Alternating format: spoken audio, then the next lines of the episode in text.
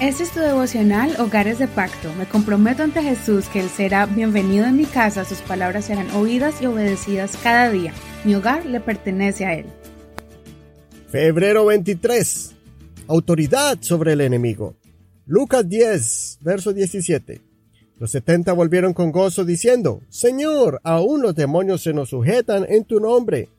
Él les dijo, Yo veía a Satanás caer del cielo como un rayo. He aquí les doy autoridad de pisar serpientes, escorpiones, y sobre todo el poder del enemigo, y nada les dañará. Sin embargo, no se regocijen de esto, de que los espíritus se les sujeten, sino regocíjense de que sus nombres están inscritos en los cielos.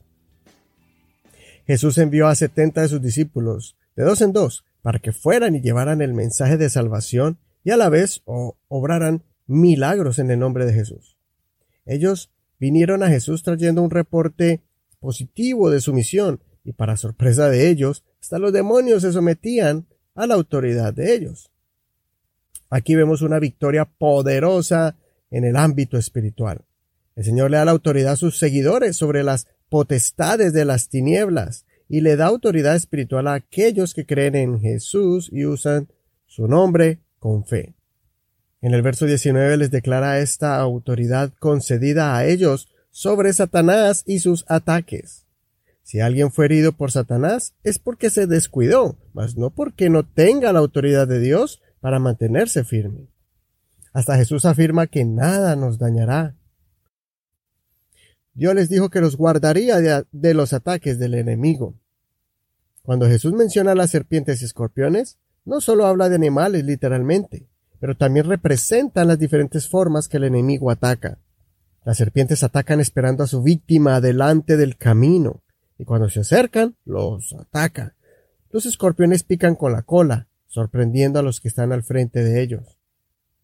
Qué alegría saber que no importa la estrategia del diablo, con todo eso, el Señor nos da la garantía de que podremos vencerlo.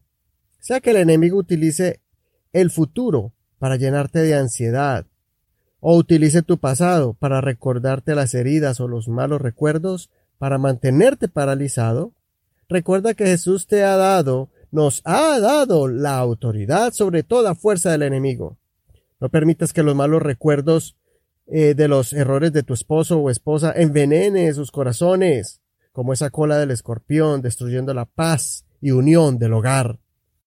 Si eres un joven que siente pánico al pensar en tu futuro, así como cuando se aparece una serpiente en el camino, no permitas que te amedrente el enemigo. Proclama con autoridad que tu futuro está en las manos del Señor.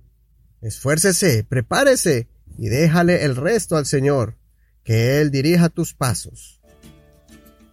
Consideremos, ¿Estás paralizado por temor al enemigo?